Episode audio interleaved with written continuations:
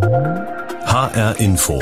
Netzwelt die Corona-Pandemie hat unser aller Leben in den letzten Jahren sehr stark geprägt. Sie hat viele Auswirkungen gehabt im privaten, aber vor allem auch viele Auswirkungen auf die Arbeitswelt. Denn relativ schnell hatten die Unternehmen damit begonnen, ihre Mitarbeiter und Mitarbeiterinnen, wenn möglich, ins Homeoffice zu schicken. Auch wenn es zu Beginn an vielen Ecken und Enden gehakt hat, so ist es in vielen Bereichen gelungen, Technik aufzurüsten, Mitarbeiter auszustatten und mobiles Arbeiten dann am Ende doch möglich zu machen. Doch die Arbeit von zu Hause hat dann vor allem unsere Kommunikation radikal geändert, zumindest für viele Arbeitnehmer, denn immer mehr Konferenzen haben von dem Zeitpunkt an plötzlich digital stattgefunden. Und schnell haben sich dann auch negative Auswirkungen gezeigt, eine Folge dieser schnellen Digitalisierung in diesem Bereich. Darüber sprechen wir heute in dieser Sendung. Mein Name ist Tobias Klein.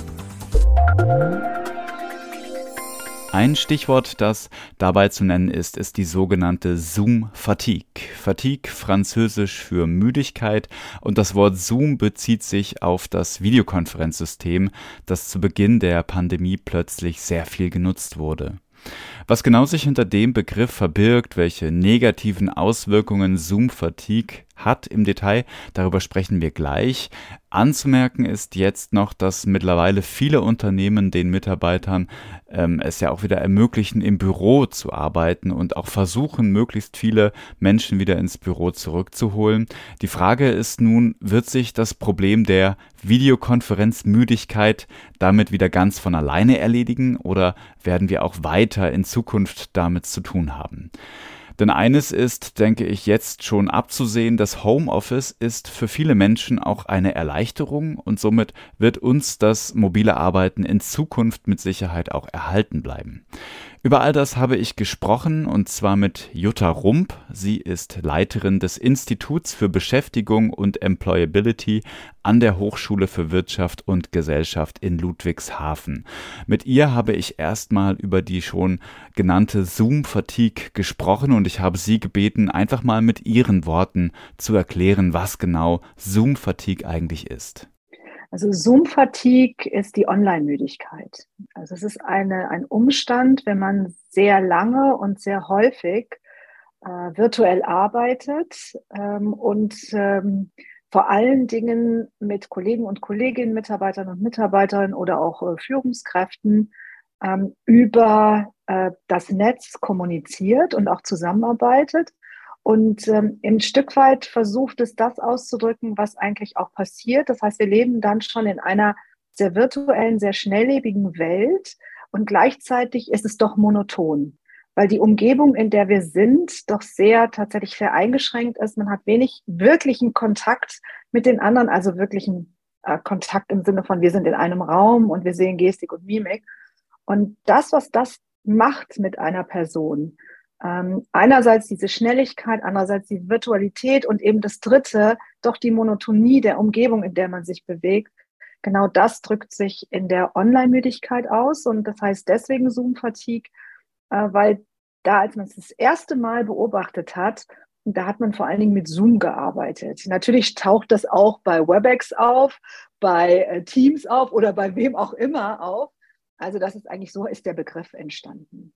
Und würden Sie sagen, dass das auch ein Großteil an den vielen, vielen Videokonferenzen liegt, die wir ja so in den letzten Jahren hinter uns gebracht haben oder viele von uns hinter uns gebracht haben? Also das heißt, man sieht wirklich nur ähm, ja, seine Kolleginnen und Kollegen als Kachel abgebildet, irgendwo auf einem Bildschirm abgelegt, in einer Reihe aufgereiht. Das heißt, sind das tatsächlich auch so die vielen Videokonferenzen, durch die wir da gehen mussten? Ja, gerade genau das ist es. Also die, ich meine, wir hatten ja vorher schon eine Meetingkultur. Also äh, viele haben das ja auch tatsächlich beklagt und haben gestöhnt, so nach dem Motto, da muss schon wieder ein Meeting, der ganze Tag ist mit Meetings vollgepackt. Aber es war schon etwas anderes, ob man das äh, wirklich im, im Raum macht, im stationären Raum oder ob man das virtuell macht. Und äh, man muss schon sagen, dass die Taktzahl in dieser virtuellen, in dieser Online-Welt eine ganz andere geworden ist. Und das führt eben dazu. Und man sieht die Menschen, mit denen man zusammenarbeitet oder mit denen man jetzt in so einem Meeting ist, die sieht man tatsächlich nur als Kachel. Ich habe das immer genannt und nenne das auch heute noch meine römische Büstensammlung. Also mit anderen Worten, die reihen sich so wunderbar quasi am Bildschirmrand auf und ich sehe die in Passfotoformatgröße und ähm, kann eigentlich relativ wenig erkennen. Äh, vielleicht mal ein bisschen was über den Hintergrund. Das ist ein bisschen Abwechslung, wenn jemand mal einen anderen Hintergrund hat.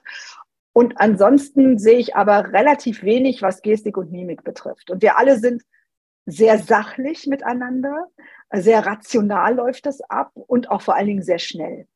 Und ähm, das hat dann tatsächlich den Effekt. Und das hat einen Effekt, einen ökonomischen Effekt, der ist sehr positiv, wie viele Arbeitgeber finden. Aber es hat eben auch den Effekt, dass ich müde werde. Sie haben die Müdigkeit angesprochen, das heißt ja auch Zoom-Fatigue, also die Müdigkeit steckt ja auch in dem Begriff schon mit drin. Was sind denn weitere, ich sag mal, Begleiterscheinungen? Also man wird müde, aber hat das auch tatsächlich körperliche, aber vielleicht auch psychische Auswirkungen? Naja, also dieser Zoom-Fatigue, also diese Online-Müdigkeit ist ein Oberbegriff. Ähm, besonders häufig äh, beginnt es mit einer Reduktion der Konzentration, also über den Tag hinweg.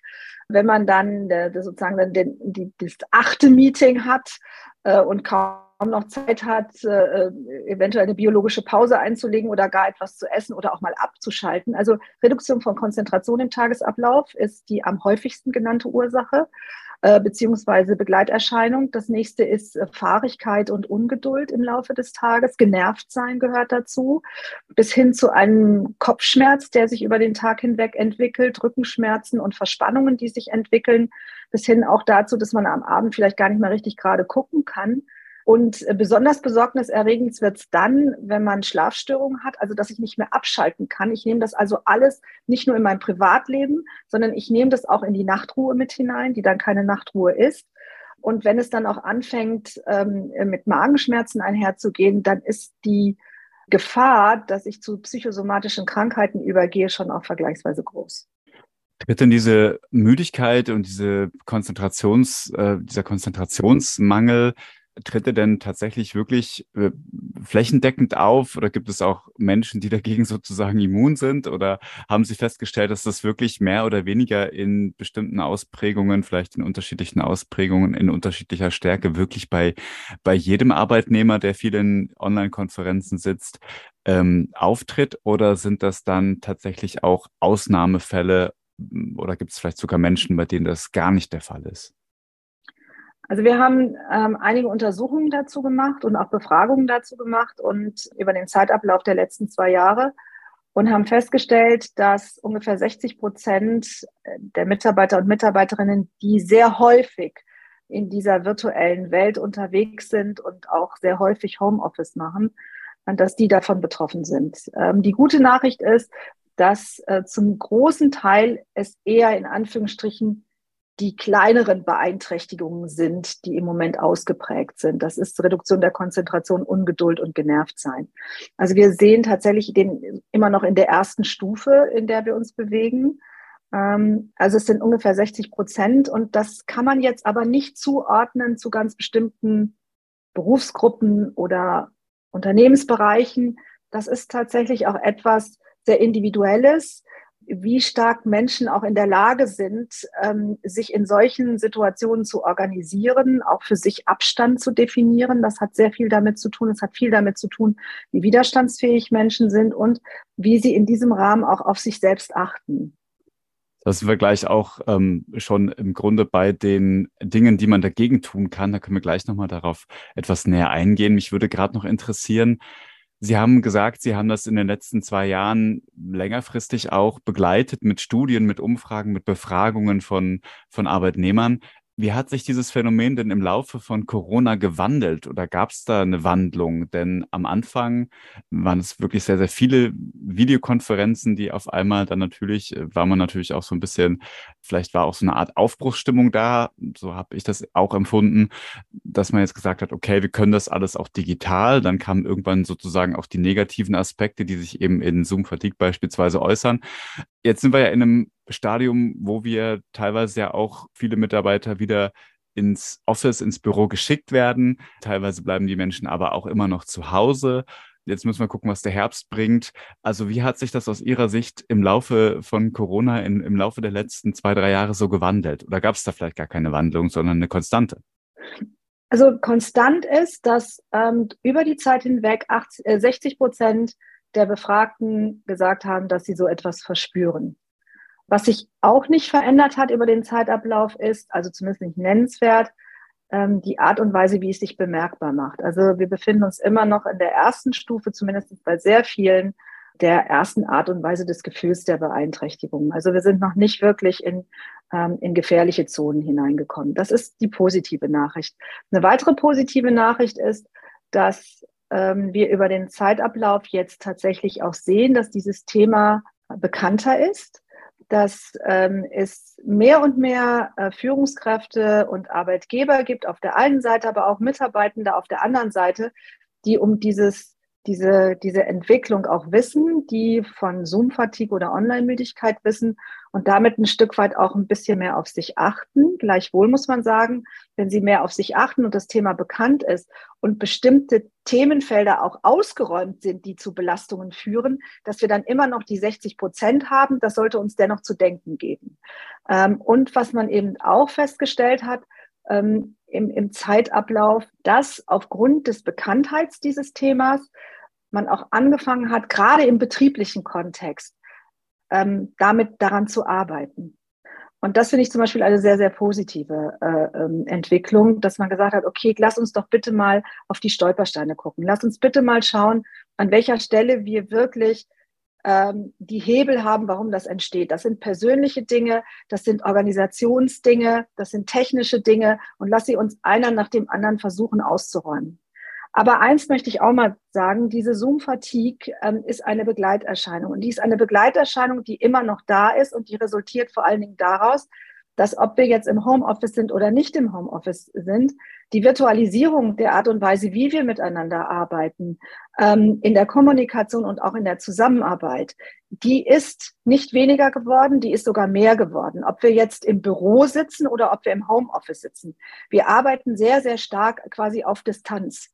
Ob das nun bedeutet, mit den Kollegen auf Distanz zu arbeiten oder mit dem Kunden oder der Kundin oder dem Lieferanten oder wem auch immer, das Thema also der Virtualisierung von Prozessen, das ist tatsächlich etwas ganz Zentrales. Und das wird, ähm, Corona ist ja jetzt im Prinzip vielleicht nicht mehr ganz so das Damoklesschwert, aber durch die geopolitische Krise, die wir haben und die damit verbundene Energiekrise, wird genau dieses Thema weiterhin getrieben werden. Und da werden wir auch nicht in alte Welten zurückkehren.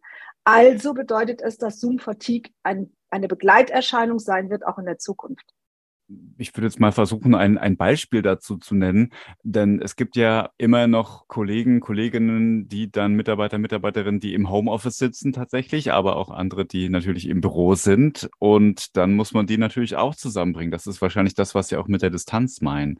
Ja. Ähm, aber wahrscheinlich auch innerbetrieblich, ne? dass man vielleicht gar nicht mehr, ähm, man hat jetzt gemerkt, virtuelle Konferenzen, das lässt sich ganz prima vom vom Büroplatz oder vom Homeoffice aus ähm, machen, ähm, dann bleiben wir dabei, richtig? Also wäre das so ein ganz cooles Beispiel. Haben Sie vielleicht noch ein anderes?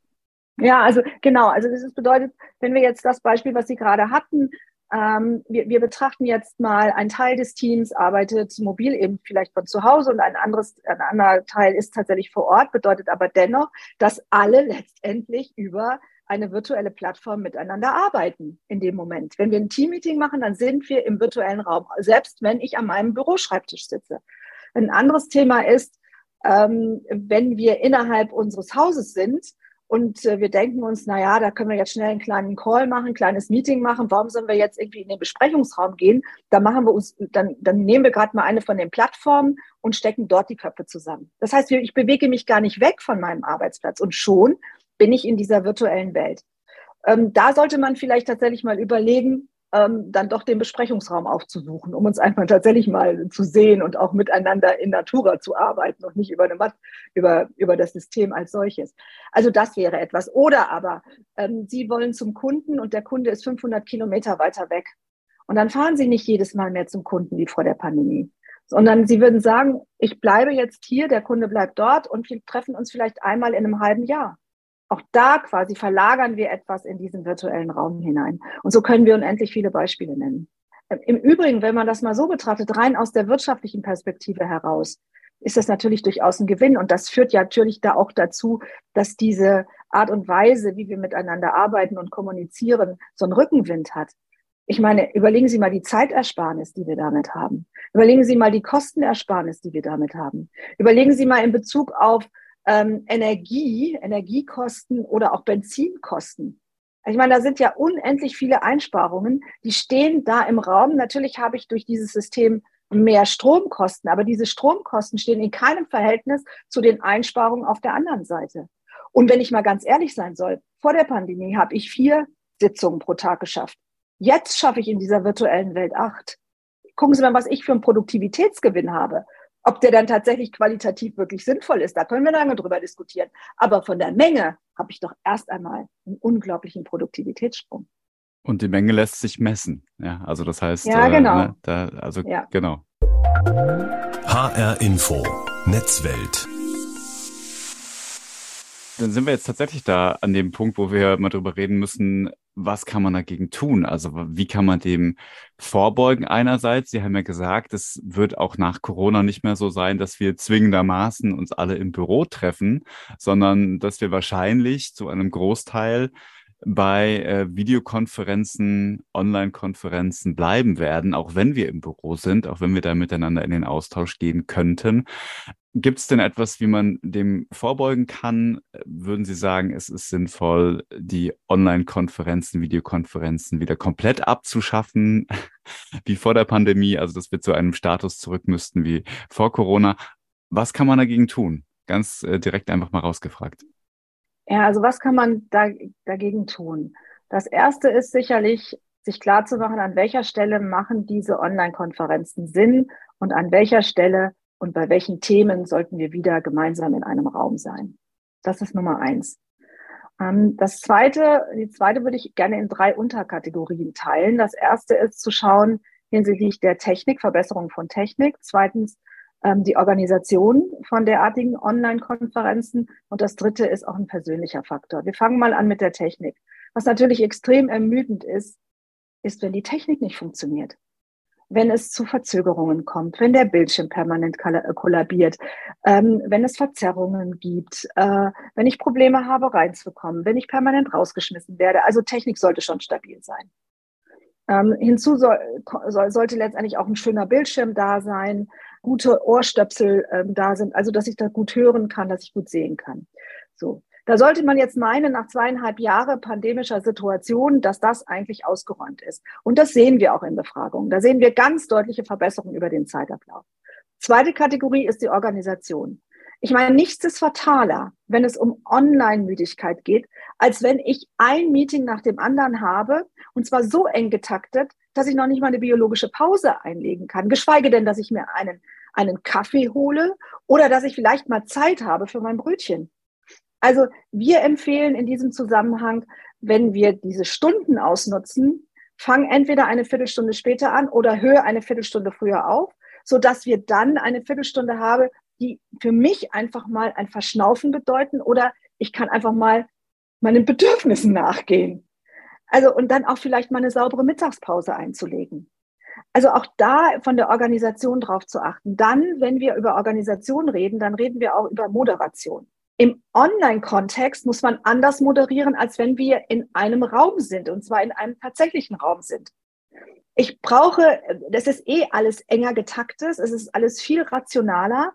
Es wird sozusagen eins nach dem anderen abgearbeitet. Also muss die Moderation erst recht eine gewisse Leichtigkeit haben und in gewisser Weise, ehrlich gesagt, auch ein bisschen humorvoller sein, damit wir da diese Dinge ausgleichen.